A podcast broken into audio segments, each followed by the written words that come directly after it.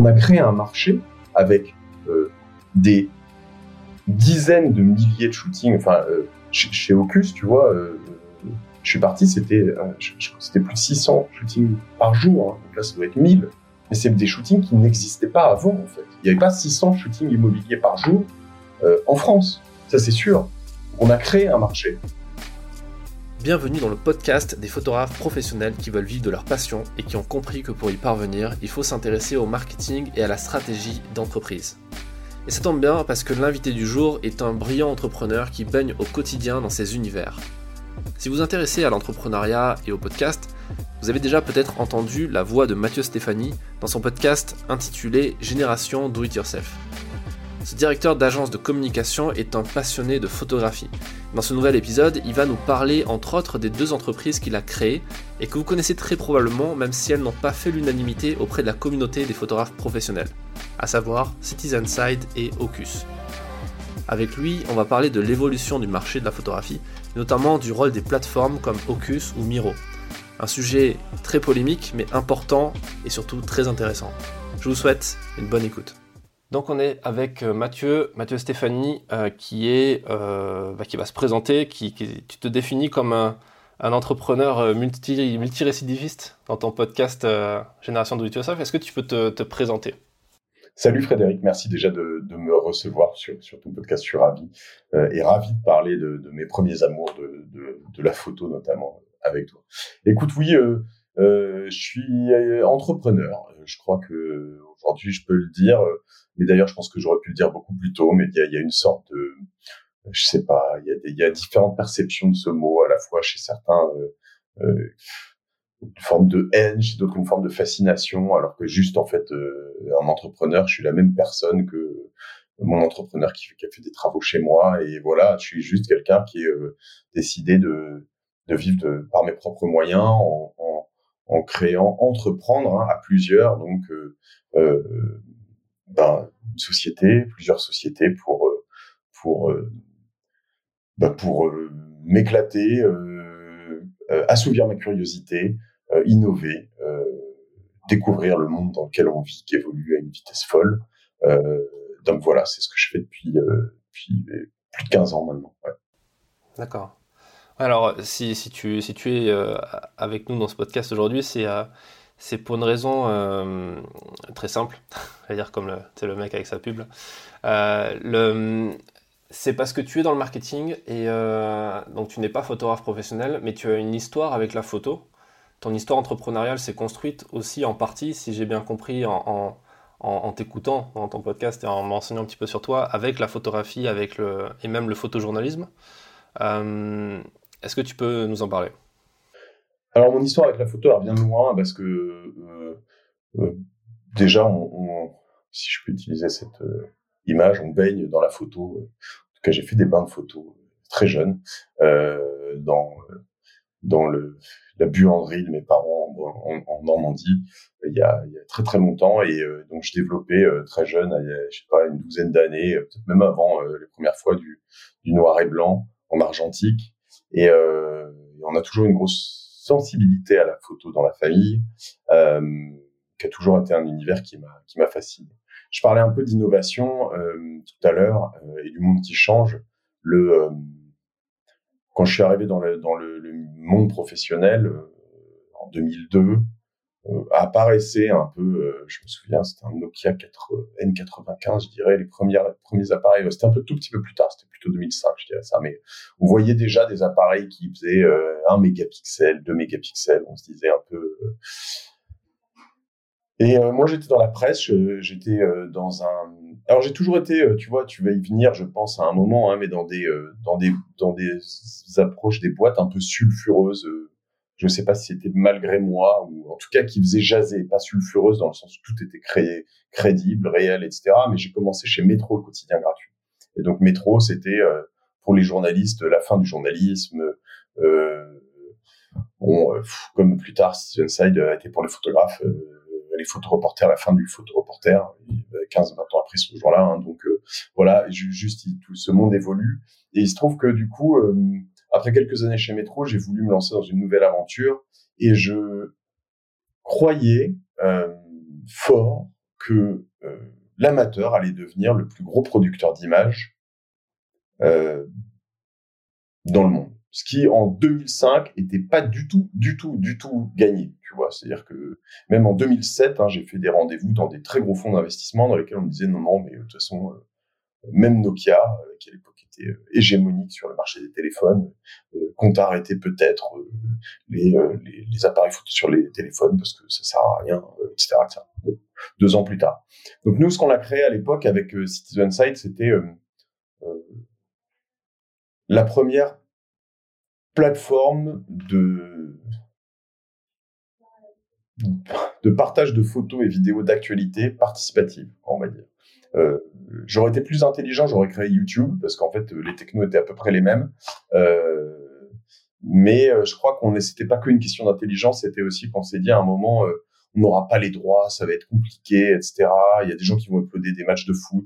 Et en fait, YouTube, Dailymotion se sont pas vraiment souciés de tout ça. ils ont avancé. Nous, on, on a été trop précautionneux. J'aurais probablement dû l'être un peu moins. Euh, mais du coup, on s'est dit, on va se concentrer sur la, la news d'actualité. Euh, la news d'actualité, la, la, la, photo d'abord, parce que la vidéo n'était pas encore en, mobile, euh, puis euh, la vidéo d'actualité pour en récupérer un maximum auprès d'amateurs du monde entier et les revendre euh, aux médias du monde entier. Et ça s'appelait d'abord Scoop Live, ça s'est transformé en Citizen Side quand l'agence France Presse a investi euh, euh, auprès de Xavier Beauchamp, qui était l'ancien patron de France Télévisions, euh, 1,5 et 2 millions d'euros en 2007 de mémoire. Et, euh, voilà, la société pas mal grossi ensuite. Et euh, c'était hyper intéressant pour te faire une réponse longue. D'accord. Ah, c'est top. Euh, c'est marrant, c'est amusant parce que moi, quand j'ai commencé la, la, photo de presse, euh, j'étais tombé sur euh, Citizen Side et, euh, et à force de discuter avec des, des, des, professionnels, moi, je me suis formé auprès de, à force de discuter avec des gens sur le terrain, avec d'autres photographes de presse, qui maudissaient cette plateforme et qui maudissent aussi et surtout l'AFP parce que l'AFP avec les agences filaires ont, ont, changé la donne pour les photographes indépendants parce que c'est une force de frappe qui est, qui, qui est juste pas, euh, tu peux pas lutter contre, contre une force pareille quand tu fais de, de, du news. Et, euh, et Citizen Side venait, euh, venait c'est pas vrai. C'est pas vrai ce que tu dis. Tu vois, ça c'est ce qu'ils disent. Mais pardon, je dois te couper, mais c'est pas vrai. Tu dois faire autrement. Mais je suis pas d'accord avec ça. Ouais. Tu peux pas lutter. En fait, ça, ça, revient à dire que tu peux pas lutter contre, euh, euh tu vois, un, je sais pas moi, un, Heineken quand tu es euh, un brasseur indépendant euh, dans un. Et eh ben c'est pas vrai non plus. C'est pas tu, vrai. Tu peux pas lutter sur le même sur le même marché, je veux dire. Exactement. Sur voilà, c'est ça que je veux dire. C'est sur le même marché, c'est-à-dire que quand tu es photographe, que tu es en train de couvrir une manifestation, par exemple, mmh. tu sais pertinemment que si t'es indépendant et que le, le, moment où tu vas voir arriver le mec de l'AFP, de Reuters, de AP, etc., tu sais pertinemment que tu as perdu 80-90% des clients potentiels, si tu veux, que tu aurais pu toucher avec ces photos-là, parce que eux vont envoyer les photos en direct. Et en plus, sur un flux où c'est quasiment gratuit, parce que c'est un abonnement payant. C'est un abonnement, tu as raison. Mais c'est là où, euh, moi, je vais te raconter une histoire. La, première fois où je suis allé moi-même faire des photos euh, que j'ai vendues euh, à travers le monde, et je, je l'ai fait plusieurs fois. Hein, là, c'était un événement un peu célébrité, c'est parce que c'était plus prévisible que d'autres, tu vois. Je suis allé au mariage de Jean Sarkozy, ok? Jean Sarkozy, mairie de Neuilly, euh, etc. J'arrive au mariage de Jean Sarkozy, qu'est-ce que je vois? Le pool, euh, les poules de photographes, on appelle ça un pool, tu sais ce que c'est? Tous les mecs, c'est surtout des mecs, je crois pas qu'il y avait de nanas ce, ce jour-là, en tout cas, il y en a, voilà, se mettent au même endroit, devant la mairie, ils se marrent bien ensemble, ils sont contents, ils se parlent tous, euh, voilà. Et après, tu en as certains bah, qui sont de, dans des agences, Getty, AP, Reuters, AFP, tout ce que tu veux. Euh, et puis euh, d'autres qui sont euh, indépendants là-dedans. Et en effet, bah, ceux-là, a priori, sont cornerisés, sauf s'ils ont un contrat avec de la presse régionale, des choses comme ça. Ça arrive, Max PPP à l'époque, je sais pas. Bon, fine. Moi, j'arrive là-dedans. Qu'est-ce que je me dis? Déjà, au début, je me mets un peu dans le pool. Et puis, euh, on commence à parler. Il commence à comprendre que je suis un peu le fondateur de Citizen Side. Je commence à comprendre que si je reste là, ça va pas complètement bien se passer. Et, euh, et puis surtout, je me dis, en fait, si je reste là, j'ai aucune chance. Tu vois, j'ai aucune chance. Parce qu'en effet, c'est, mes photos seront prises ailleurs. Je venais de m'acheter un beau réflexe, machin. Je me mets sur le côté, euh, un peu plus loin, dans un angle très différent. Et il se trouve que Jean Sarkozy, non, oui, que je dise pas de bêtises, deux choses. Il y a de la chance, il y a de la chance, mais il en faut de la chance, tu vois. Et, il faut la créer. Euh, j'ai un super épisode sur la chance sur mon podcast, si, si vous voulez l'écouter, avec Philippe Gabillier. Je me mets sur un angle très différent. Et là, qu'est-ce que je vois Au fond qui arrive Nicolas Sarkozy et Carla Bruni, dans par une porte dérobée. Je les prends en photo, je les ai, je suis le seul. Et au moment où débarque Jean Sarkozy dans sa petite Suzuki Swift, je m'en souviendrai toujours, avec alors lui tout seul parce que la mariée avait dû arriver autrement, j'imagine. Il sort devant moi sur cet angle, juste là. J'ai trois, quatre, cinq photos, etc. Je suis le seul à les avoir, je les vends. Pourquoi je fais ça? Parce que je me dis, bah moi, je suis pas statutaire. Je suis pas obligé d'être dans le pool dans lequel tu te positionnes pour avoir euh, euh, les photos un peu officielles que tu n'as pas le droit de manquer quand tu t'appelles l'AFP et puis Reuters euh, et, les autres. Donc du coup, toi, tu dois, selon ta responsabilité, comme ce petit brasseur, ben, faire une bière qui, peut-être, qui va peut-être plaire un peu moins aux autres, qui va peut-être être plus amère, plus de dur, plus soft, plus ce que tu veux. Euh, mais voilà. Mais c'est la créativité de chacun. Et si tu penses en étant photographe que tu dois aller te coller au milieu du pool euh, là-dedans et que tu bosses pas pour l'AFP, bah, honnêtement, euh, j'ai rien à faire pour toi. Tu vois, je peux, je peux, je peux pas, je peux pas te sauver. Ah mais je, je suis, je suis d'accord avec toi, hein, euh, d'autant plus que ce comportement sur le, sur le terrain que tu as eu, ce réflexe euh, quelque part instinctif, euh, beaucoup de photographes l'ont et même, même des photographes d'agence au final, parce qu'il y a aussi cette lutte entre les photographes d'agence, tout ça, qui est, et, et, qui est assez intéressante. Et après, sur le fond du débat, on devrait quoi? On devrait quoi? Pas avoir l'AFP, et puis laisser Reuters, et puis et voilà, pour une fois qu'on a dans un truc de news, enfin un organe, enfin, ça fait longtemps, mais qu'on a un organe qui est un peu influent, qui diffuse de l'info à tous les médias à travers le monde, euh, enfin, ouais, non, c'est irresponsable de détester l'AFP, puis ils sont là depuis tellement longtemps que je vois pas trop euh, euh, le souci, quoi. Donc, ah, après, c'est pas tant par rapport à l'agencier ou à l'agence, en fait, c'est euh, c'est plus, je pense que ce qui fait surtout débat et ce qui embête beaucoup de monde, c'est ce quasi-monopole en quelque sorte de, de, euh, cette diffusion d'images qui fait que, euh, mais c'est la même, problématique avec les micro-stocks, tu vois, avec, avec les micro-stocks comme, comme ce qu'est en train de faire Getty, Adobe, etc. c'est que, voilà, ou même du gratuit avec certaines plateformes complètement gratuites. Euh, et le libre de droit qui n'est pas vraiment légitime en France parce que c'est des trucs américains, mais euh, ce qui fait que les médias qui sont en plus possédés par des gens qui ont envie de faire du résultat ou du moins qui n'ont pas envie de perdre trop d'argent, qui ont compris que faire de la photographie c'est cher, euh, comme quand Bolloré a débarqué chez 20 minutes et il a dégagé tout le monde en disant c'est trop cher. ces gens-là sont tenus par les cordons de la bourse et vont récupérer le moins cher possible et donc du coup vont tu vois, vont, conforter ce, monopole en quelque sorte, puisqu'ils vont acheter des abonnements aux agences et ils vont délaisser forcément, enfin, ils vont plus acheter au petit brasseur local qui va proposer son, sa production, tu vois. Oui, mais, mais tu vois, j'ai vécu ça chez Citizen Side aussi euh, assez longtemps. Je veux dire, il y a un moment, euh, je parle de responsabilité, il faut être responsable, c'est tout. C'est-à-dire que euh, moi, pendant longtemps, euh, j'avais, j'étais le cul entre deux chaises, entre même l'AFP qui cherchait à vendre encore plus cher les photos. je sais pas, c'était il y a bien longtemps, hein, c'est fini ça, mais qui disait oui pour un article euh, web, euh, c'est 10 euros la photo. Mais en fait, il n'y a pas un article web, alors encore plus en 2007 ou 2008 ou 2009, qui rapportait 10 euros en fait. Donc euh, ça veut dire quoi? Euh, Du coup, on, sous prétexte de défendre les photographes, on doit être capable de, de dire bah, les, les, articles web, et même à 1,50, c'était pas c'était pas viable. Je veux dire, euh, après j'exagère, ça dépend sur des très grosses publications, mais en fait dans l'absolu, euh, la volumétrie du web fait que on doit pouvoir avoir accès à beaucoup beaucoup une profondeur d'image. voilà, et, et, tout ça a évolué. Je veux dire, je vais prendre un, un, un autre exemple. Euh, bon, ça marchera euh, si on parle un peu pub plus tard et de, mais voilà, de, de, euh, allez, j'y vais direct, mais ça marche aussi dans la presse, euh, dans la news. Mais tu prends une photo. Nous aujourd'hui, on a, moi j'ai une agence, Cosa Vostra, qui fait, qui est pas une plus une agence photo, hein, qui est vraiment une agence digitale. On accompagne nos clients dans leur stratégie digitale. Bon, tu prends un client il y a 15 ans, 20 ans, il allait te faire un shooting photo pour une marque de lingerie. Ok? Le shooting photo, ça durait une journée, deux journées, trois journées, tu avais euh, deux mannequins, euh, tu avais euh, des photographes, un set, des bananes, du champagne, ce que tu veux pour tout le monde, etc., de la coke même si t'en veux, tu avais tout, ok?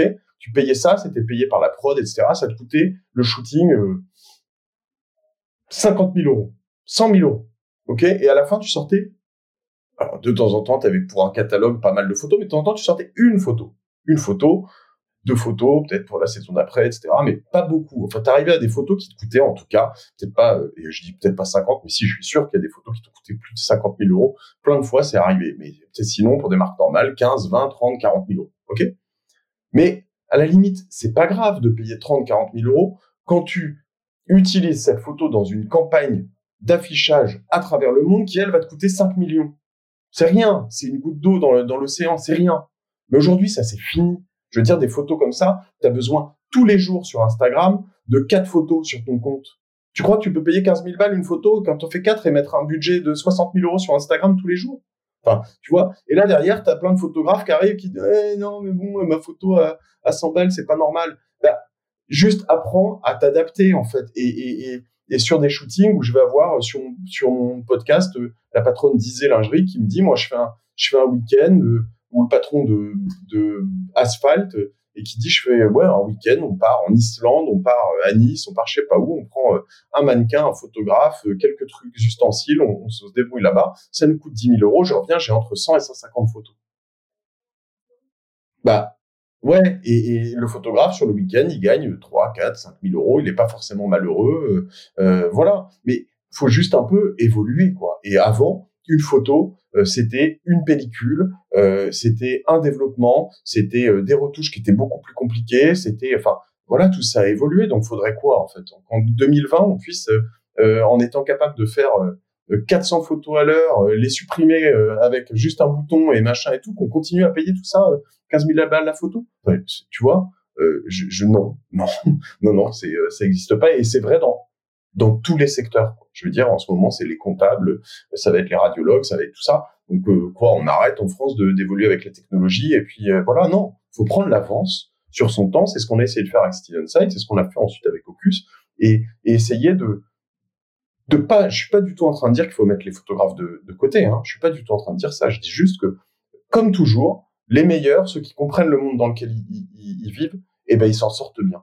Les mecs qui ont bien compris Photolia euh, dès 2005-2006, ben voilà, tu as des mecs qui faisaient 15 000 dollars par jour hein, avec Photolia. 15 000, hein, je rigole pas.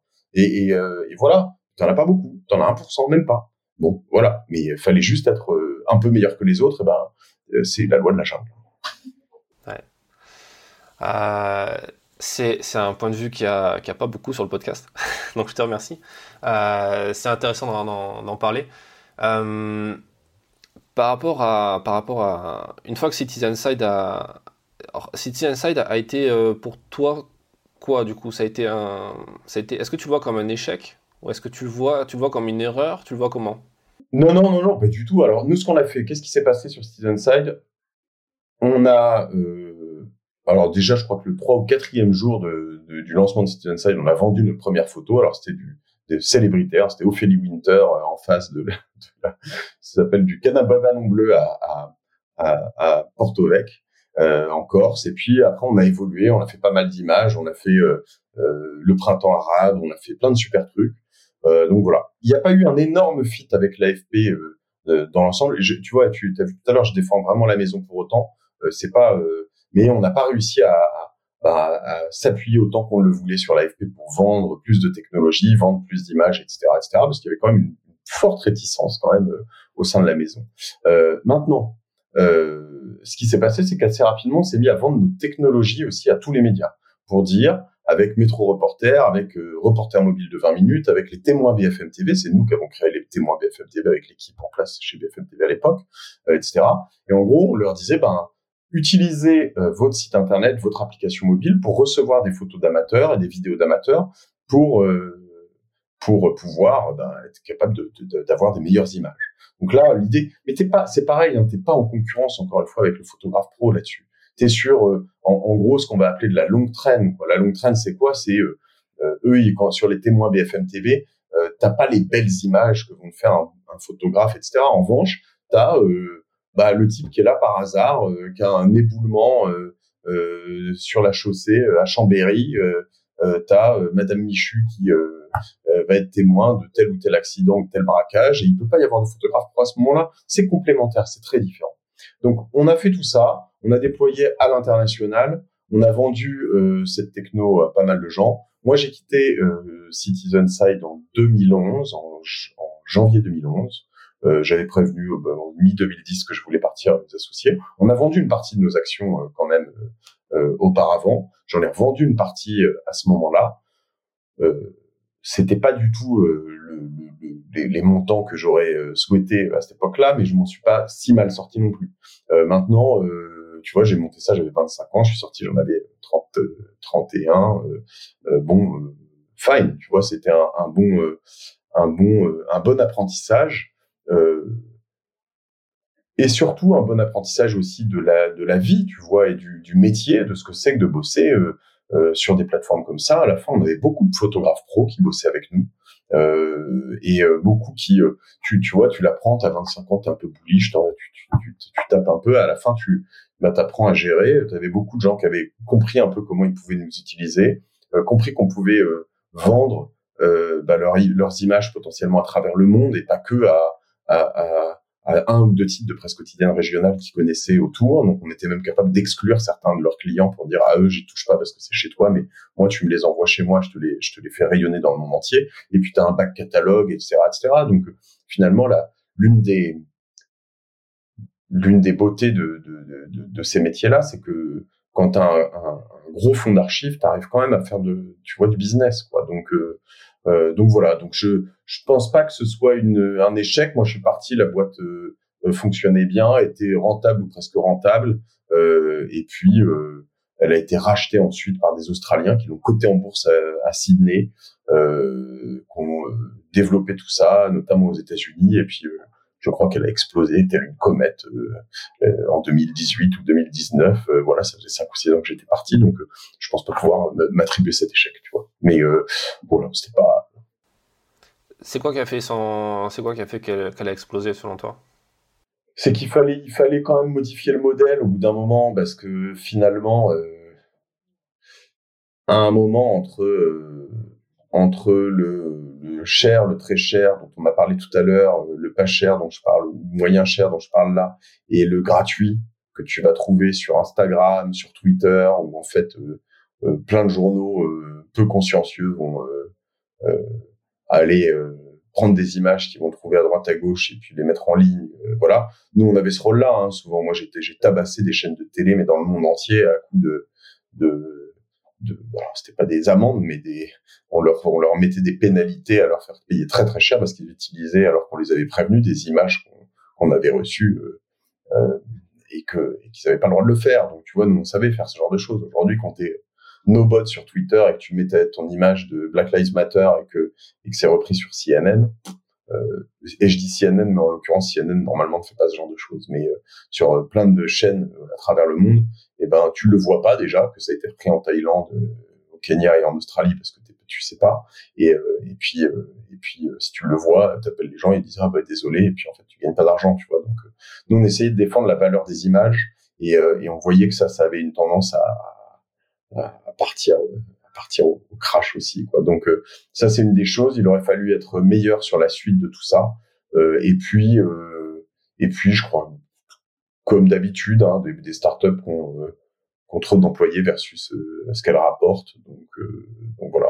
C'est c'est c'est compliqué aujourd'hui, hein, sachant que les gens passent de plus en plus de temps sur les réseaux sociaux plutôt que sur les médias traditionnels, d'aller défendre la valeur des images. Quoi qui, est entre guillemets gratuite sur les réseaux sociaux puisque produite par des gens qui ne font pas payer pour les diffuser. Tu. Ouais. Euh, c'est clair que les réseaux sociaux n'ont pas forcément aidé euh, à, donner de la valeur aux, images et parce que ça, ça a même peut-être détruit la valeur perçue de, certaines, euh, certains types de photos, tu vois, les photos de news, les photos de, comme tu dis, de mouvements sociaux aussi qui, qui sont reprises. Et, et un, autre, un autre problème aussi, c'est la partie euh, éditorialisation. Est-ce que euh, chez Citizen Side, euh, il y avait cette, cette, cette, volonté aussi de faire de la. Hum, tu sais, de, de, vérifier l'information, de la hiérarchiser? les premiers au monde à faire du fact-checking.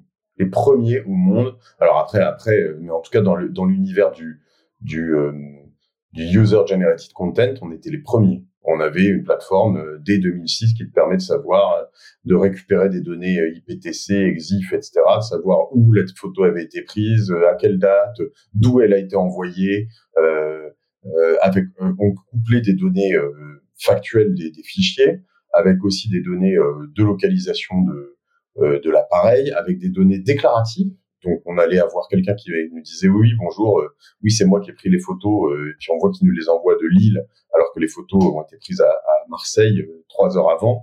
Puis on leur appelait, on disait bah a priori il y a un truc qui va pas. Oui en fait c'est mon frère. On dit bah oui mais si tu les vends, c'est ton frère et tu me dis que c'est toi qui les as pris, ça s'appelle du recel en fait. Donc moi il me faut une autorisation de ton frère ou voilà mais moi j'ai pas le droit de vendre ça.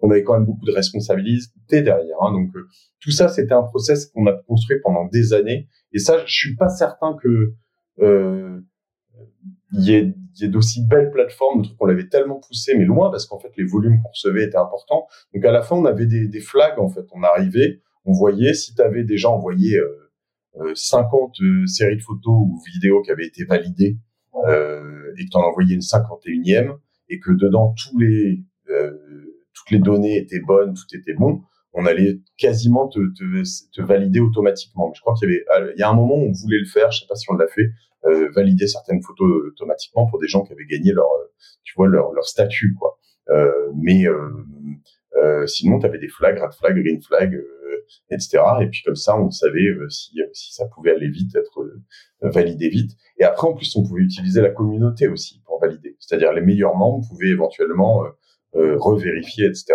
contre aussi une partie du, du revenu qui était généré. Ce qui est hyper intéressant. Ah, c'est clair. Et euh, est-ce que tu peux nous parler un peu de la suite et de Ocus notamment? Ça se fait juste après ou il s'est passé du temps avant que tu te lances là-dedans? Non, il s'est trouvé que euh, donc j'ai quitté en juin, en janvier 2011, euh, Citizenside. Après, j'ai fait euh, du conseil. bon, chose banale quand tu es entrepreneur et que t'as pas le droit au chômage, ben tu tu vends des jours à droite à gauche, euh, ce que tout le monde a fait euh, quand on s'est retrouvé dans cette situation. Et puis, euh, j'ai retrouvé récemment des mails qui datent de mai ou juin 2011 sur lesquels je commençais à aller sonder quelques photographes sur des verticales notamment de d'immobilier, mais pas que. Et en fait, je me suis rendu compte d'une chose à ce moment-là, c'est que l'énorme problème de Citizenside, c'était que j'avais pas de problème de j'ai jamais eu de problème d'offre. C'est-à-dire que je te dis, euh, autant des photographes pro, euh, semi-pro, parce que les semi-pro, c'est quelque chose. Hein. Les passionnés de photos qui veulent être publiés dans la presse, il y en a une armée, tu vois, mais une armée. Je pense que des pros, il y en a 15 000, euh, des semi-pro, il y en a 100 000 peut-être, tu vois. Donc c'est vraiment, c'est énorme. Et des gens qui font des photos, en plus, pour une bonne partie d'entre eux, qui sont très forts, meilleurs que des pros, parce que c'est ce qui arrive hein, quand tu as des pros moyens ou, ou nuls, parce qu'il y en a euh, ben, quand tu as des semi-pro très forts, ben, en fait, le niveau est pas comparable. Tu vois. Et, euh, et du coup, au bout d'un moment, tu te dis, attends, euh, j'ai pas de problème d'offre, euh, mais ma demande, c'est la presse. Et depuis que je suis sur ce marché de la presse, en gros, au début, euh, Paris Match était capable de payer 800 euros, 1000 euros, 1500 euros pour une demi-page d'un truc pas complètement exclusif, euh, tu vois, déjà, mais voilà. aujourd'hui, ils payent que 400 euros pas moins. Euh, et puis en fait, tous ces faisceaux étaient vers le bas. Il y avait une demande croissante, c'est-à-dire qu'on vendait de plus en plus d'images, mais de moins en moins cher, et, euh, le prix euh, euh arrivait pas à combler la, la, enfin le, volume arrivait pas à combler la perte de prix. Et donc du coup, tu te dis attends, il y a un truc qui colle pas. En fait, je m'adresse pas au bon marché. Et donc du coup, je me suis dit on va aller plutôt vers euh, des marchés transactionnels. En gros, tu te rends compte que je me suis rendu compte à ce moment-là que parce que je faisais du e-commerce par ailleurs, le point qui faisait changer euh, sur un même endroit, que ce soit Le Bon Coin, eBay ou, euh, Price Minister ou euh, plein de même un site marchand qui m'appartenait, par exemple, c'était la photo. Alors un bon texte, ça va de base évidemment. Hein. si tu dis si tu n'étais pas capable de décrire ton produit, tu peux tu peux te pendre. Mais en l'occurrence, la, la, la, photo de bonne qualité, là une belle série de photos. Et moi, comme je savais en faire un peu, et je galérais, hein, je suis pas pro, et moi je fais pas partie des bons euh, semi-pro. Je, suis dans le, vraiment le ventre mou. Mais j'arrivais en travaillant plus à faire des choses qui étaient convenables. Et ben du coup, je vendais bien grâce à mes photos. Et là, tu dis attends. Donc du coup, là, je suis sur un endroit où je vends plus, donc c'est vertueux grâce à de bonnes photos, parce que c'est ce qui s'est passé en fait. Le problème de, de la photo de presse, c'est que c'est la presse papier qui disparaissait petit à petit. Or, la presse papier, avec des bonnes photos qui font vendre très fort, ils peuvent te payer plus cher parce que s'ils vendent le double euh, d'exemplaires vendus, ils vont gagner le double d'argent sur la vente au numéro. Là, bah, tu reviens dans le même, la même mécanique vertueuse. Si tu te dis je vends des téléphones ou je vends je sais pas quoi, eh ben je mets des photos pro, je vais vendre plus cher, donc je suis prêt à payer des photos plus chères. Et, là est née l'idée d'Ocus où on s'est dit, alors que ça s'appelait au début WeFlash, on s'est dit attends, on va mobiliser des photographes professionnels, on va leur proposer un deal qui est assez simple. Et on a, avant même les premières missions, euh, travaillé avec les fédérations de photographes, travaillé avec euh, euh, pas mal de photographes, proposé pas mal de missions, etc. pour tester. et on s'est dit, on va aller proposer à des photographes de faire des missions alimentaires, simples, près de chez eux. Donc la base, les premières, la première année, on va dire, c'était l'immobilier, et c'était dire en gros, euh, bah, si tu as le, bon matos, euh, les bons objectifs, je t'envoie dans un rayon, alors dans les métropoles qui étaient idéalement un kilomètre, deux kilomètres autour de chez toi, euh, donc tu mets 10 minutes, 15 minutes à y aller. tu arrives là-bas, on a préparé le particulier ou la personne qui vend son appartement pour lui dire tu dois ranger ton appartement comme ça, comme ça, comme ça, etc. Alors, au mieux, hein, au début, tu apprends, après, au fur et à mesure, ça progresse. Puis toi, tu arrives, tu prends euh, tes photos, on t'a dit il faut que tu prennes, euh, puisque c'est Foncia et que c'est pas Nexity, il faut que tu prennes euh, la façade, mais pas les toilettes. Chez Nexity, il faut les toilettes, mais pas la façade, ou trois photos de la façade, etc. Tu fais tout ça. Tu reviens chez toi et tu uploads les photos. Tu les retouches pas, tu nous envoies les fichiers et on gère tout le reste. Voilà, c'était notre deal avec les photographes et le gère. le reste, on le gérait en Thaïlande, en, à l'île Maurice, à au Mexique, euh, en Tunisie, comme des afro-capitalistes euh, qui euh, utilisent la mondialisation pour retoucher des images.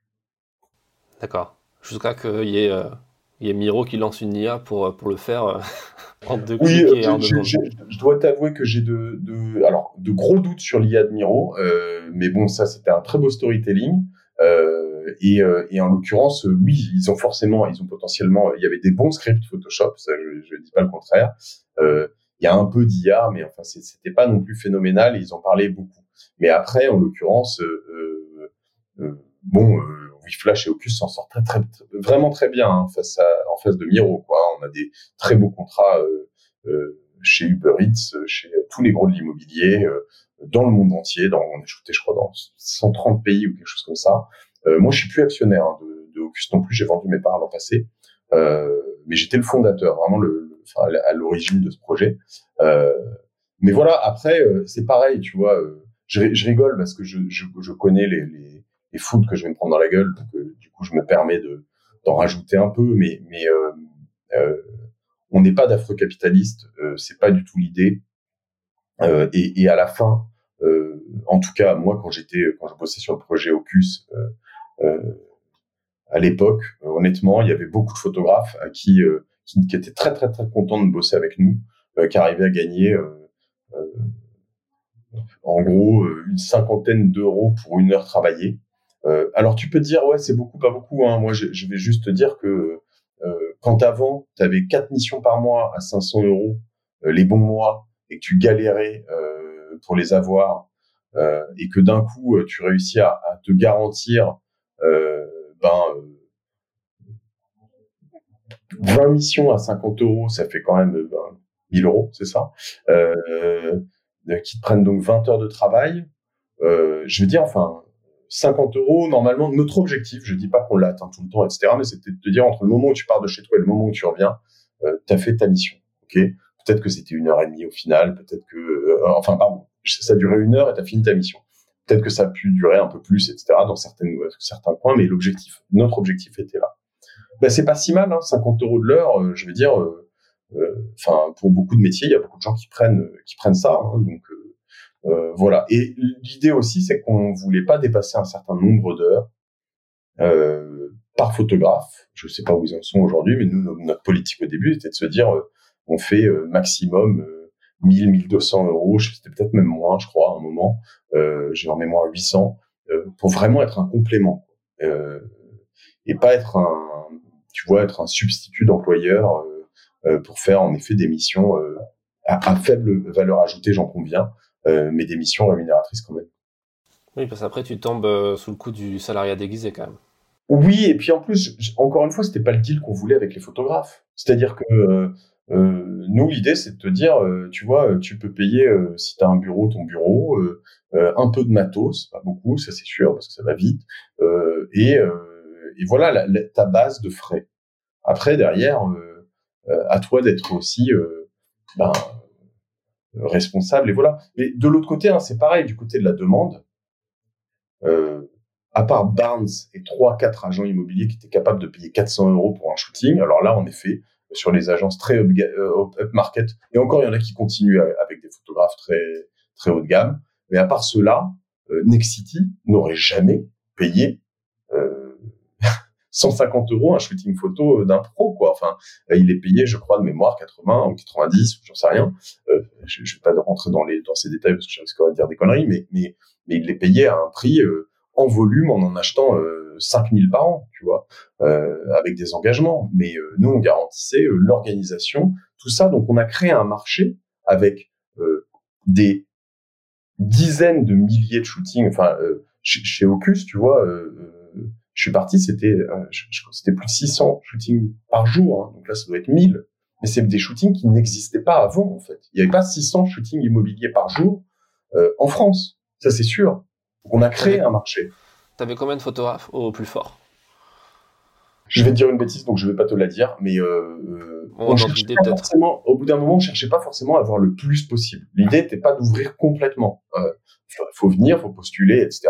C'était bon, mais encore une fois, euh, nous, on voulait quand même des photographes qui étaient, euh, comment je peux dire, euh, bons, quoi, parce que voilà, j'imagine que les très très bons, très reconnus, ils n'ont pas besoin de nous, mais souvent on est aussi un tremplin hein, pour des jeunes qui sortent d'école ou voilà, qui ont besoin de s'alimenter encore une fois, voilà. Et après, voilà, donc je dirais quelques centaines, mais ce qui est rien par rapport à de mémoire 15 000 photographes professionnels en France. Euh, voilà. Après, il y a des spécialisations aussi. Hein. On en fait beaucoup de food, euh, on fait beaucoup d'IMO, je te l'ai dit. Euh, on faisait aussi des voitures.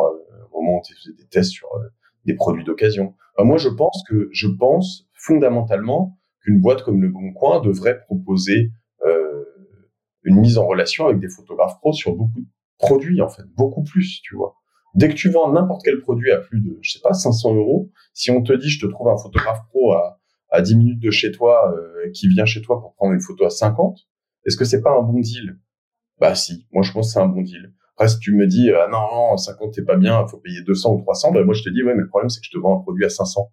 Donc euh, je vais pas te payer 300 balles pour euh, voilà.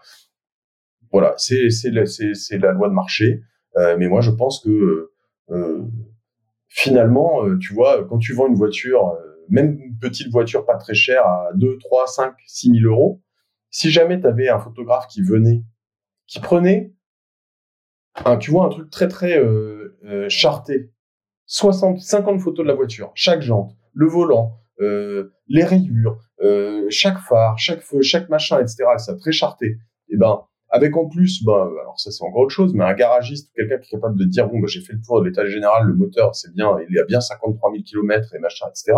Bon, bah, derrière, moi, je peux acheter une, voiture d'occasion sur catalogue à Perpignan si j'habite à Lille, je m'en fous, tu vois. Et, et, mais tout ça, c'est ça la technologie, c'est ça la magie de tout ça. Euh, et, et euh, voilà, encore une fois, je, je suis d'accord que n'importe quel photographe euh, qui visait à faire du photojournalisme en, en zone de guerre, ou Gérard Rancinan qui cherche à faire, qui a fait ça avant et qui cherche à faire de l'art désormais, etc. C'est pas ce qui les fait kiffer. Je le, je le conçois maintenant. Merde, moi je suis, je suis entrepreneur, j'en ai fait de la merde aussi, tu vois, en tant que, en tant que, enfin, je suis passé par là, j'ai fait des missions qui me plaisaient moins bien et qui étaient moins bien rémunérées. C'est comme ça, c'est la vie. À un moment, t'apprends, tu portes ton fardeau, tu vois. Euh, moi aussi, euh, quand j'ai euh, j'ai ouvert mes bureaux, euh, ben j'ai nettoyé les chiottes pendant des années, acheté le PQ moi-même, acheté le café, etc. Moi aussi, enfin, tu vois. Voilà, donc je, je, conçois que t'as peut-être pas envie de faire des 50 photos de voiture quatre fois par jour, c'est peut-être pas ton gros kiff, mais encore, si tu es vraiment passionné, je pense que tu peux quand même un peu, euh, même t'éclater, t'épanouir et apprendre des choses en faisant ça. Hmm. par rapport à, par rapport à, Miro, du coup, Miro, c'est. Même si. Non, tu, toi, tu as vendu toutes tes parts de, de Hocus. Tu n'es plus dans la boîte, tu n'es plus. t'as plus de lien avec cette boîte. J'ai plus, j'ai des liens parce que je les connais, des liens d'affection, etc. Mais je, je à, quelques petites options près, mais non, j'ai plus de j'ai plus de participation dans Opus. Non, aujourd'hui. Donc on peut envisager une interview du fondateur de Miro dans ton podcast un jour. c'est possible, ce serait pas très. et, Thomas Robot, hein, je l'ai rencontré une ou deux fois et et c'est un type extra exceptionnel. Je veux dire très séducteur. tu, tu, moi je l'ai rencontré, il se trouve chez Facebook à une soirée. Euh, à la fin de la soirée, euh, t'as l'impression d'être pote et t'es content, t'as limite envie d'être son pote, tu vois, parce que le mec est sympa et euh, avenant, rigolo, etc. Donc, euh, et c'est comme ça qu'il a séduit tout le monde et beaucoup d'investisseurs, et voilà. maintenant, ce serait quand même pas très très classe de ma part par rapport à une boîte concurrente de faire venir sur mon podcast qui est quand même assez visible. le patron de Miro tout de suite, on verra. Peut-être un jour il aura vendu autre chose, je sais pas. Mais euh, mais voilà. Mais euh, mais en plus, euh, l'équipe en place, Thibaut, Le Monnier, Julien Jacob chez chez Ocus, c'est une équipe vraiment extra. C'est aussi des bulldozers. Et puis pareil, ils, ils, développent et ils essayent autant que possible de développer les relations avec les photographes pour pour améliorer tout ça. Ça c'est important. Il y, a du boulot parce que j'ai assisté à une conférence à Visa pour l'image, c'était l'année dernière ou l'année d'avant, euh, quand euh, je sais plus qui, je crois que c'était le responsable, le responsable marketing qui était venu pour, euh, pour essayer d'expliquer un petit peu la démarche. Euh, bon, il n'avait pas, il pas que des amis dans la salle, ce qui était un peu logique dès le départ. mais c'était assez intéressant, le, débat était assez intéressant. Le truc qui, qui, qui en ressortait, c'était, et peut-être que ce serait intéressant d'avoir ton avis par rapport à ça, l'argument principal, et c'est ce que tu viens de redire, c'est-à-dire que tu proposes, enfin, quand je dis tu, c'est, ce genre de, plateforme propose de créer un marché, de proposer à des photographes euh, de travailler pour des clients qui de toute façon n'auraient pas bossé avec eux sur des thématiques qu'eux-mêmes de base n'auraient pas forcément proposées. Donc, photos d'Airbnb, pizza, etc. le truc, c'est que quand on voit dans, la, dans, les, dans, les, publicités qui passent sur Facebook, les stratégies de communication de Miro, ils commencent de plus en plus à se proposer comme photographe de mariage. Ils ah font des contenus. sur le mariage, oui, oui, ça c'est euh, euh, sur Miro. Je sais pas si Ocus le fait, mais j'ai vu ça. Ouais. Donc ça, tu vois, c'est un truc. C'est alors le le photojournaliste qui, qui, qui est pas forcément, qui n'a pas l'âme, euh, en dépit des apparences très syndicalistes ou très très comment dire prévenantes par rapport à, aux concurrents le, marié, le mariage, le photographe de mariage, il s'en fout un peu encore, mais le moment où ça reviendra un peu comme ce que tu as fait avec Citizen Side, parce que techniquement, Miro pourrait faire quelque chose par rapport à ça et sur ce marché. Euh, toi, est-ce que tu penses que c'est une évolution qui va arriver, une évolution quasi logique? Est-ce que toi, tu te vois comme ayant été trop précurseur peut-être sur la partie Citizen Side et tu penses que une boîte avec les moyens de Miro pourrait se relancer dessus? Je, pense qu'il y aurait très peu d'intérêt. Il pourrait, hein, ce serait une erreur stratégique à mon sens. Encore une fois, ce serait une erreur stratégique parce que euh, parce qu'il n'y a plus le marché. Je réfléchis, euh, tu vois, pourquoi et comment, mais euh, il n'y a pas vraiment de marché en fait. Il n'y a pas vraiment de marché. Tu vois, en fait, il y a du marché pour, c'est un marché très artisanal, mais et puis les abonnements d'agences tradis, mais comme tu le dis, mais mais t'as quelques T'as encore quelques paradis qui font euh, vraiment un peu d'argent quelques fois par an, dans des trucs très exotiques. Je sais pas si Jean-Claude Elfassi est toujours dans les parages, mais euh, mais voilà. Sinon, euh, sinon le, la comparaison. Enfin, je veux dire, moi, tu me dis, tu me dis entre essayer de, de, convaincre un vendeur de. Je, vais te reprendre un exemple hein, sur les voitures d'occasion. Je te parle de créer un marché encore une fois mais ça n'existe pas aujourd'hui. Il n'y a pas de photographe pro qui fait que de la voiture d'occasion, ou alors ils font de la voiture très haut de gamme, euh, collection, etc., etc. Euh, T'as un acteur en France qui est un, un, un Allemand, Auto One, je dirais. Je crois qu'en France, ils vendent 10 000 voitures par mois. 10 000 voitures par mois d'occasion, tu vois, qui viennent de flottes d'entreprises, etc., etc. Bon. 10 000, quoi si je suis capable de te, sortir, et je te parle d'un acteur, il y en a, en combien en total, tu vois? Je te, Si je suis capable de te sortir 10 000 shootings par mois de voitures d'occasion avec 30-40 euh, photos. Enfin, qui peut venir me dire euh, oui, mais tu, tu fais quoi euh, Je sais pas quoi, mais non, en fait, je, te trouve 10 000 nouveaux projets photos. Alors, encore une fois, si ça t'intéresse pas et que c'est pas ce que tu veux faire dans la photo, passe ton chemin tu vois, mais il y a des gens qui en ont besoin et et et, euh, et voilà et, et, la difficulté, tout ça est hyper intrinsèque quand même. Hein. Qu'est-ce qui fait tout ça? C'est que il y a 20 ans, il y avait moins de photographes pro. Pourquoi? Parce que la photographie professionnelle était moins accessible, parce qu'elle coûtait plus cher déjà, euh, parce que tu avais des films, parce que tu avais euh, toutes ces choses-là. Chaque fois que tu appuyais sur le sur le sur le l'obturateur, euh, sur le petit bouton là, eh ben t'avais un, ça te coûtait un peu de pognon, euh, puis en développement et puis etc. Et puis voilà, donc il y en avait beaucoup moins. Et c'était moins facile de progresser aussi, parce que moi je me souviens la première fois où j'ai pu réussir à faire des photos de voitures en mouvement ou de motos en mouvement avec ce fond là qui bouge comme ça, ben euh, quand j'avais essayé de le faire en argentique, je veux dire, c'était bien foireux. Et, et ben en, numérique, tu t'apprends vite, quoi. Tu le fais 10 fois, 15 fois d'affilée, tu as le résultat immédiatement, ça change tout. Donc tout ça, eh ben, ça fait qu'il y a plus de monde sur le marché, donc les prix baissent. Bon, et, et, et il faut réussir à aller chercher des nouveaux marchés. Le mariage, c'est encore autre chose. Je pense aussi, et moi j'aurais fait euh, assez tôt du mariage, et c'était un des trucs dans, mes, ma, dans, ma, dans ma tête, hein, clairement. Mais je pense aussi qu'il y a plusieurs catégories là-dedans. C'est toujours pareil. Le photographe de mariage, tu euh, euh, beaucoup de gens qui ne prennent pas de photographe de mariage, mais, même une majorité, hein, en fait. Il faut juste se mettre là-dessus, parce que c'est trop cher. Parce que c'est euh, pour certains 500 euros, pour d'autres 1000, pour d'autres 2000 euros. C'est ça les prix, en fait. Et si je te dis que toi, tu es avec un revenu modeste, que tu te maries en banlieue d'une grande ville, et que je te dis, pour 50 euros ou 100 euros, je te fais venir un photographe qui vient pendant une heure euh, à, ou une demi-heure ou une heure ouais à la, à la mairie ou à, à, la synagogue, à la mosquée, à l'église, et puis qui revient une heure après, euh, euh peu importe le prix, je dis 50, c'est peut-être 50 de l'heure, mais et qui t'envoie toutes les photos derrière, qui t'envoie des photos, il y en a qui sont retouchées, etc. Pareil à l'autre bout du monde et c'est moins cher. Est-ce que, est-ce que en fait, pareil, tu vas pas avoir 100 fois plus de photos de mariage vendues, de photographes de shooting de mariage vendus C'est possible, c'est possible. Et, euh, et, et, ça se réfléchit. Donc voilà, moi je, dis juste qu'il y a un moment, euh, euh, il, y a, il y a des gens, en revanche, à l'opposé, qui voudront être certains d'avoir le bon photographe de mariage qui fait les bonnes photos, parce que c'est un tel, parce qu'il a fait ma cousine avec machin, et qu'eux, ils ont de l'argent et qu'ils sont prêts à payer 2000 euros, parce que c'est le prix que ça vaut une belle prestation. Et c'est la différence entre euh, entre euh, un bon service. Moi, aujourd'hui, je vends euh, avec Cosa Vostra des services haut de gamme, alors que j'ai des armées de freelance à l'autre bout du monde qui font la même chose que moi, on pourrait te dire, la même chose que moi pour dix fois moins cher. C'est eux ce qui se vendent, ce qu'ils vendent. Moi, je te vends un truc. Euh, si je t'explique ce que je vends, tu vas comprendre que euh, bah, si tu veux un, vrai travail bien fait, réfléchi, intelligent, eh ben c'est plus cher. Et eh ben c'est pareil chez les photographes. Les photographes qui sont très forts, ils ont leur renommée, ils ont leur expérience. Quand tu les fais bosser, tu les fais venir à ton mariage, t'es sûr que tu auras des belles photos. Mmh. Et, Ouais.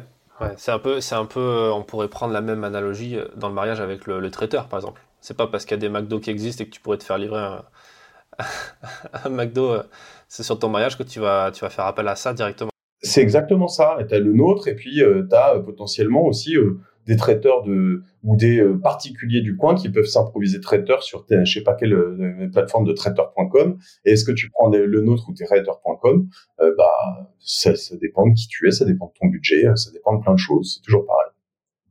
Ouais. Euh, on, en revient euh, à une problématique euh, très importante pour les photographes, qui est que pour réussir à, se démarquer, à, lutter, parce que mine de rien, c'est comme dans toute entreprise, c'est quand même euh, c'est la guerre sans les armes, quoi. il faut se battre pour, pour, faire son chiffre et pour avoir ses clients. Et pour ça, l'arme, c'est le marketing, c'est la, la, capacité de se vendre, d'être capable de proposer les bonnes offres, trouver le client. Le problème, c'est que le photographe, il a du mal à se former à ça, puisqu'on ne te forme pas à, faire ça, à être comme ça en école de photo, encore moins en école de journalisme. Qu'est-ce que toi, quel conseil tu pourrais donner à des photographes pour, euh, en tant qu'expert en marketing, avec l'expérience que tu as et, même l'expérience que tu as acquis à travers toutes les interviews que tu as fait d'entrepreneurs, de, tout ça? Qu'est-ce que tu pourrais dire par rapport à ça? Et de photographe aussi. Euh,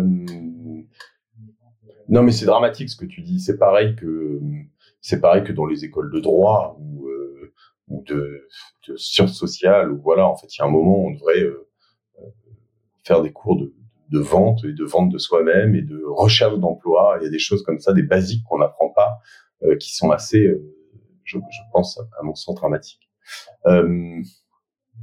et, et, à l'inverse aussi, on, t'apprend des choses que je vois aussi ici hein, sur des euh, euh, certains profils euh, où en fait on te dit, mais surtout, surtout quand tu sors d'école, tu te vends pas à moins de temps, tu te vends pas et tu fais pas de trucs, etc. Puis moralité, tu te retrouves après six mois, tu t'es pas vendu à moins de temps, mais tu t'es pas vendu du tout en fait.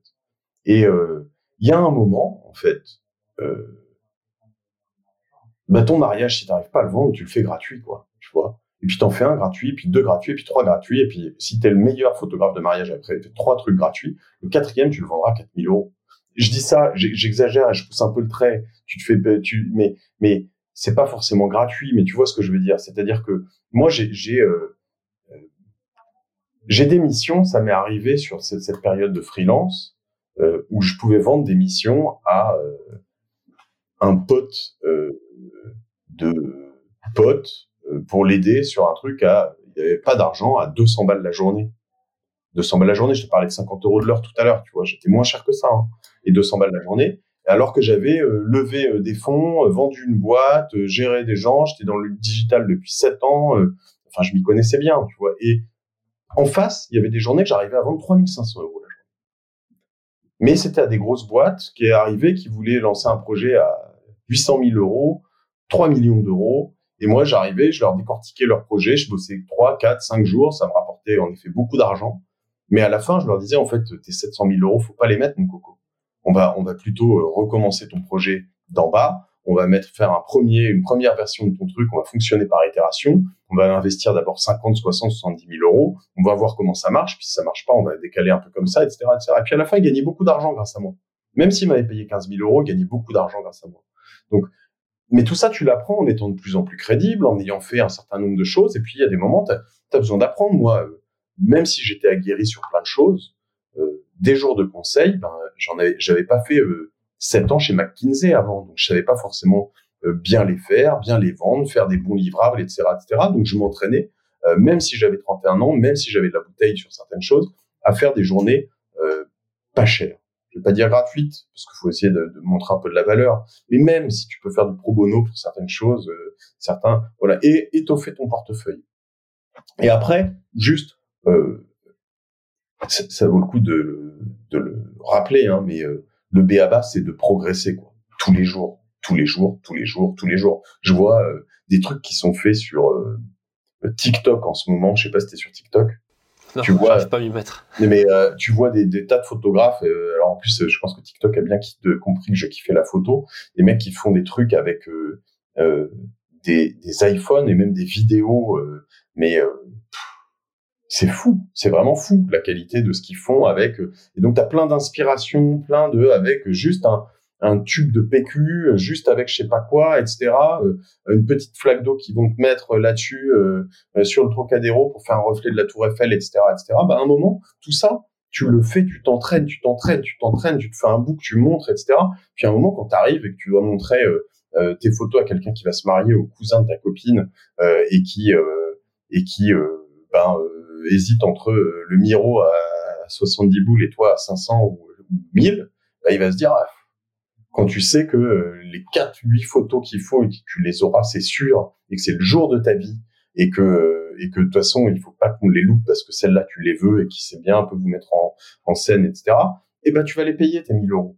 Donc euh, voilà. Mais en revanche, il faut être capable d'être suffisamment rassurant. Et pour être suffisamment rassurant, il faut être suffisamment fort, il faut avoir un book suffisamment euh, étoffé, progresser tous les jours, tous les jours, tous les jours, tous les jours. Et ça, c'est vrai dans la photo comme ailleurs, mais mais voilà. Et, c'est possible. Et tous les gens euh, qui sont euh, euh, plan-plan et qui se mettent dans le pool de photographes et qui veulent, qui rêvent de rester à l'argentique, honnêtement, ben, je peux rien faire pour eux.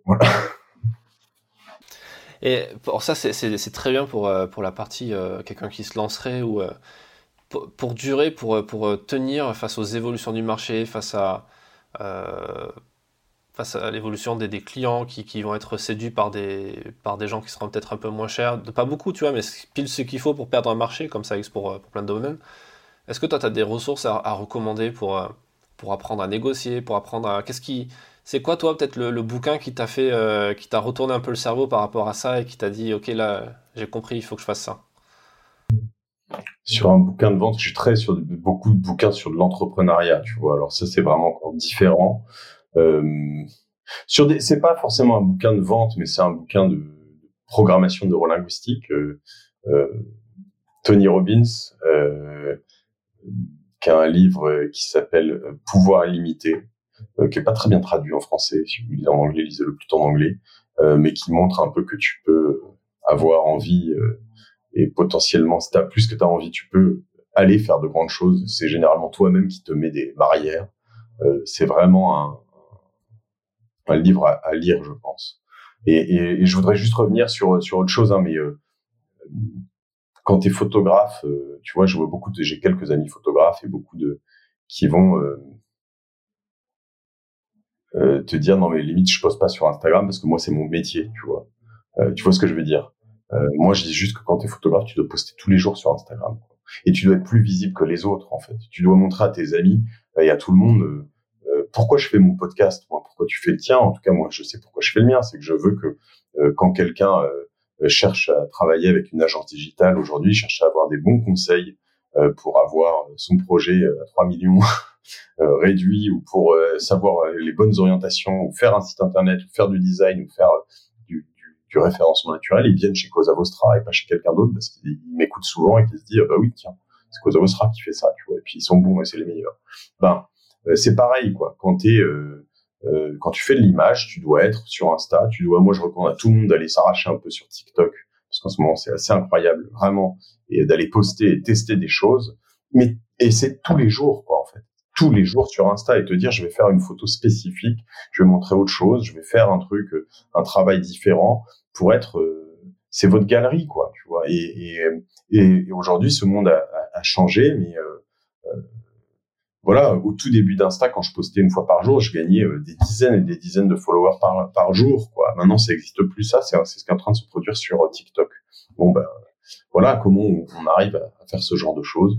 Euh, et à la fin, tu arrives à avoir ce que tu appelles de l'inbound marketing, donc euh, du business qui rentre, des gens qui t'appellent parce qu'ils te voient sur Insta, parce qu'ils te voient sur machin, ils te disent c'est avec toi que je veux travailler.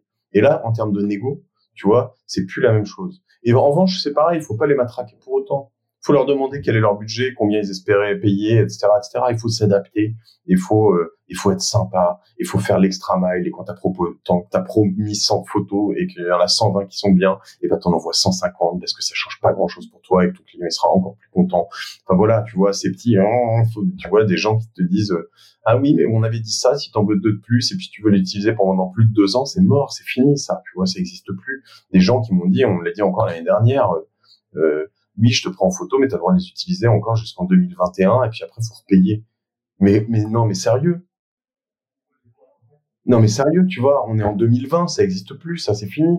Alors oui, on peut me dire c'est comme ça, mais, euh, non, moi, je, je, euh, je en fait, t'achètes une presta, elle est faite, euh, et oui, bah pareil, là-dessus, on va encore me détester, etc. Mais je, moi, aujourd'hui, quand je fais des créas pour des clients, des logos, des tas de choses, des sites, ils me repayent pas deux ans après.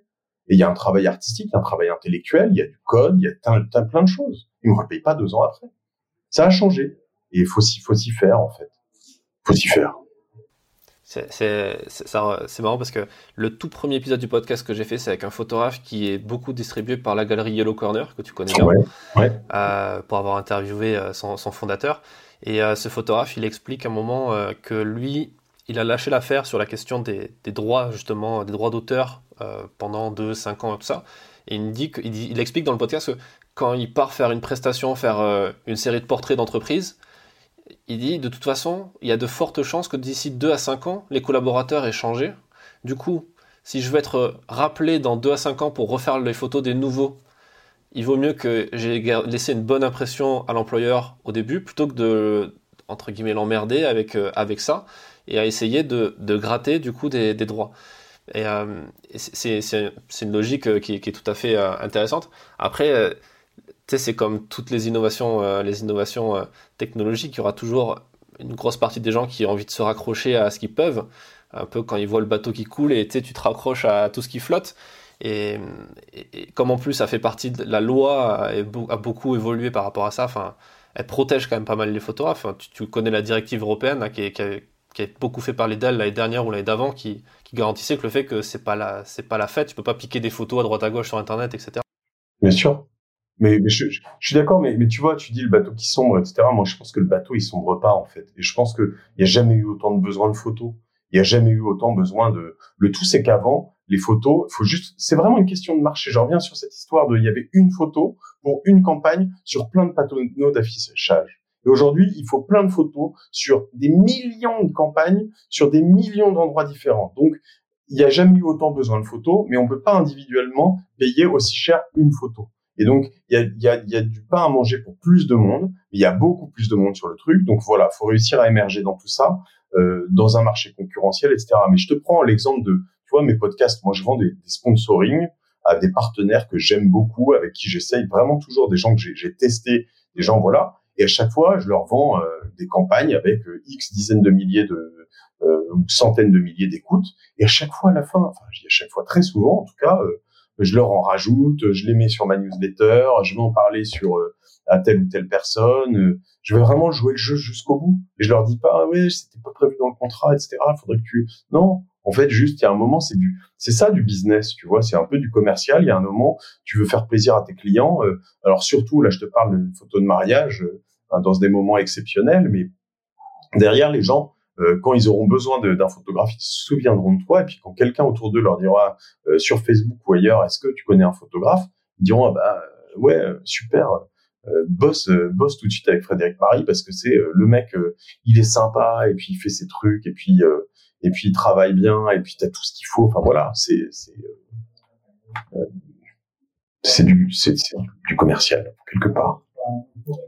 Exact. Euh, on arrive à la fin de, cet entretien. Euh, pour conclure, en quelque sorte, et, pour donner peut-être un dernier, euh, un dernier, dernier conseil, qu'est-ce que tu qu'est-ce que tu donnerais comme conseil, toi, aux, photographes, en, plus de ça, pour... Enfin, au-delà du conseil, quelle est ta vision, toi, du marché de la photo, assez globalement, par rapport aux, amateurs, aux professionnels, aux semi-pros, tout ça? Comment toi tu vois le truc euh, sur du, super long terme? Tu vois, si, de, si demain, je vais pas te poser la question de si toi tu te retrouvais à 20 ans, euh, si tu te voyais dans 20 ans, comment tu verrais le, marché de la photo, toi?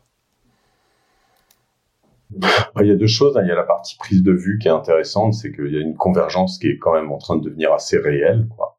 Donc, euh, faut vraiment être capable d'être fort sur du réflexe et sur du mobile. Et euh, ceux qui sont pas forts sur les deux, souvent les photographes pros sont forts sur du réflexe, mais pas forcément forts sur du mobile. Et je pense que euh, aujourd'hui, c'est un et ça va être encore plus le cas dans les 5-10 prochaines années parce que ça va s'améliorer encore et encore et encore. Donc, ils doivent être forts sur du mobile, être capables d'utiliser des mobiles en mode manuel, euh, à faire des tas de choses super bien, précis, etc., etc. Parce que en fait, c'est là où aussi on fait la différence dans les beaux moments de la journée, enfin de, du, du quotidien, les instantanés, etc., etc. Donc sur cette partie-là, il y a un, il y a un vrai devoir de formation euh, parce qu'on peut faire, mais même et puis potentiellement un peu de vidéo. Hein, tu vois, être fort aussi en vidéo parce que ça permet de d'agrémenter un peu son travail de photographe avec euh, des choses qui vont autour. Euh, donc je pense que là-dessus, euh, c'est de l'auto-formation pour beaucoup parce qu'on retrouve tout ça en, en, en ligne sur Internet, mais après on peut aussi faire des cours, des tas de choses comme ça. Mais ça, c'est un must. et après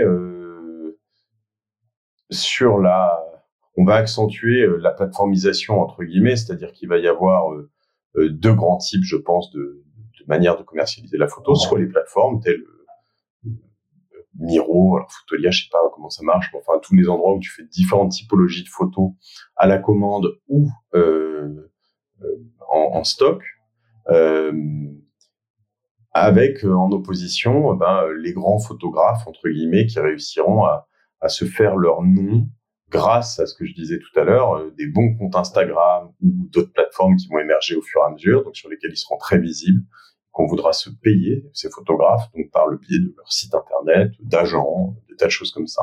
Ça, je pense que ça va s'accentuer beaucoup, et il y aura de moins en moins d'entre-deux entre guillemets, quoi. Donc euh, euh, de, de de gens entre sur du enfin potentiellement moins de, moins en moins de bouche à oreille et de gens comme ça. Donc, euh, du coup, il va falloir vraiment être soit dans le haut du panier euh, euh et réussir à émerger par sa notoriété, si ce n'est son talent, hein, parce que souvent les deux sont importants à travailler, ou sinon, en effet, on, ira probablement plus vers une plateformisation ultime avec, voilà, hein, une accentuation aussi de la qualité des photos d'amateurs, parce que c'est ce qu'on dit pas, c'est que je le disais un peu sur les réflexes, mais tu as quel âge toi J'ai 30 ans.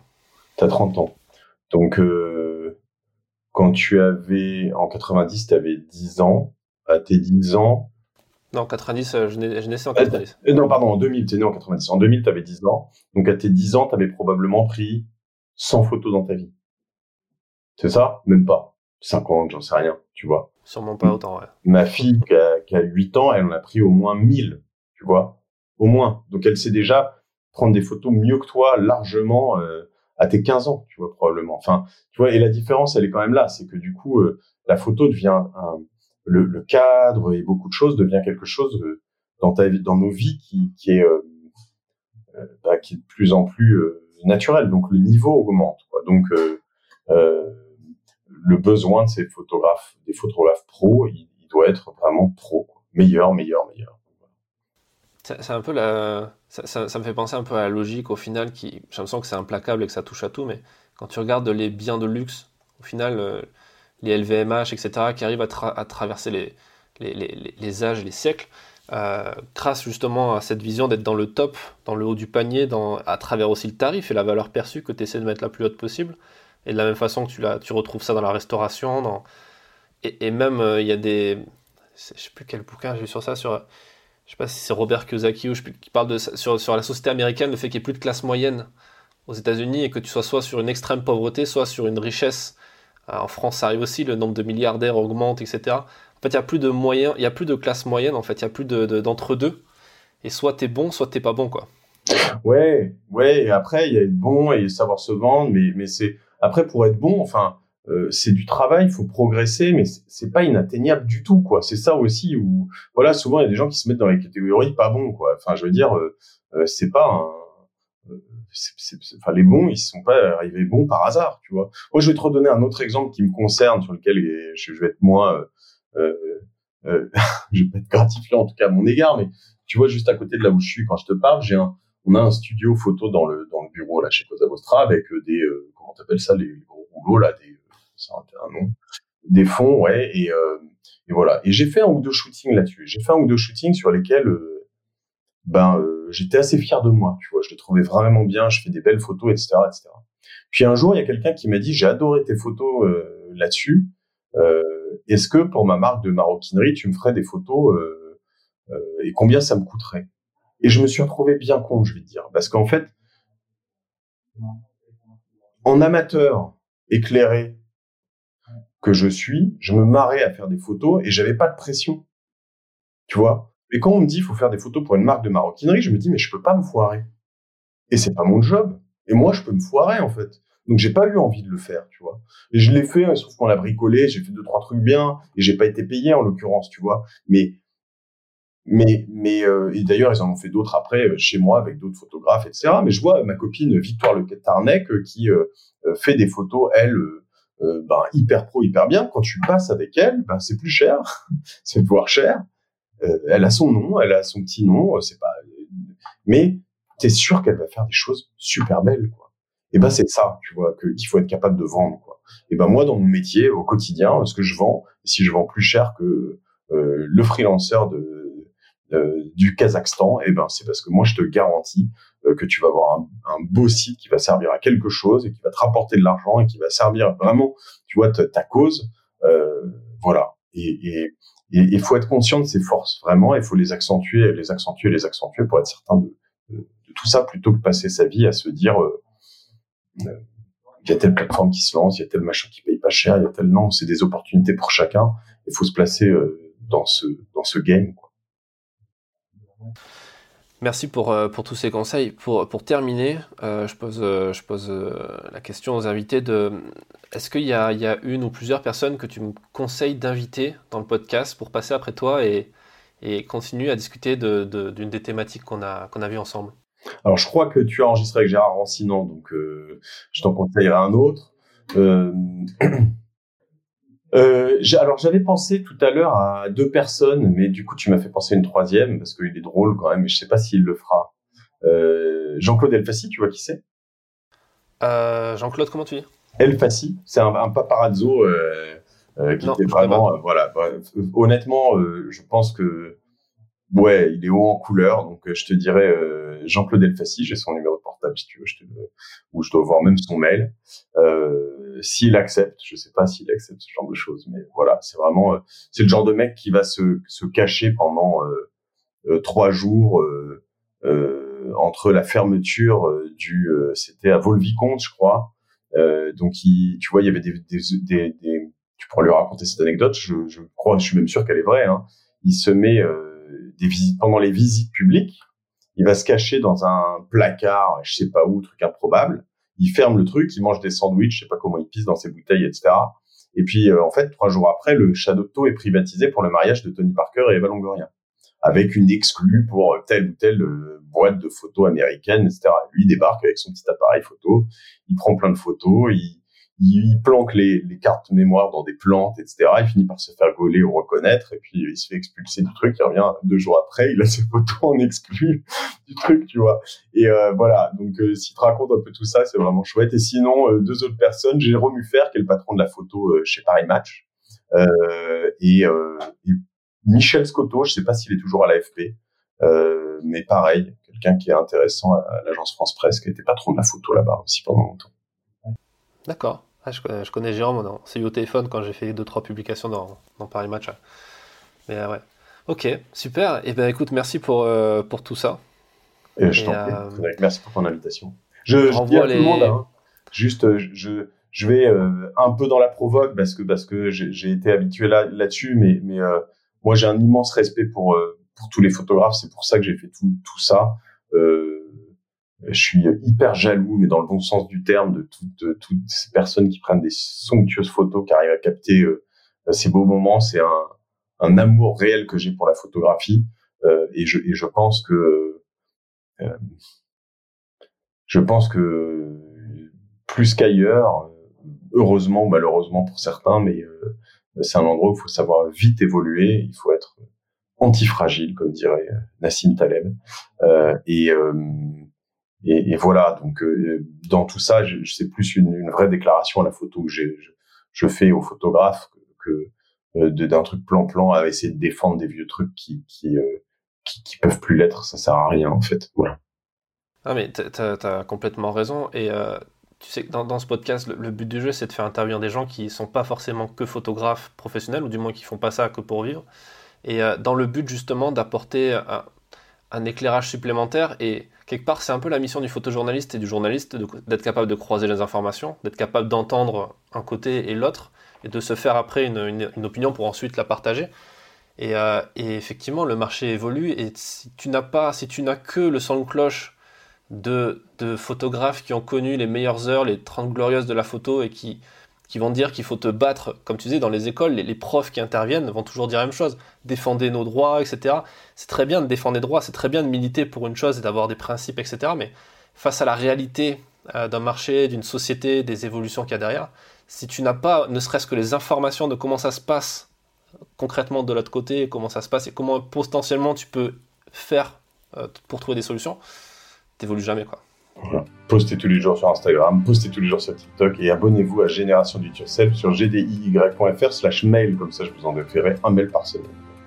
Tu mettras le lien. Je, mettrai le lien vers ton podcast et euh, j'encourage les gens à l'écouter parce qu'il y a des interviews qui sont vraiment superbes. Et, euh, franchement, c'est un super boulot. Merci beaucoup. Et à très vite. Salut. Merci d'avoir écouté cet épisode. S'il vous a plu, comme à chaque fois, n'oubliez pas de partager autour de vous, l'envoyer à vos amis photographes et abonnez-vous sur les plateformes de votre choix pour être tenu au courant de la sortie des prochains. A très vite pour un nouvel épisode.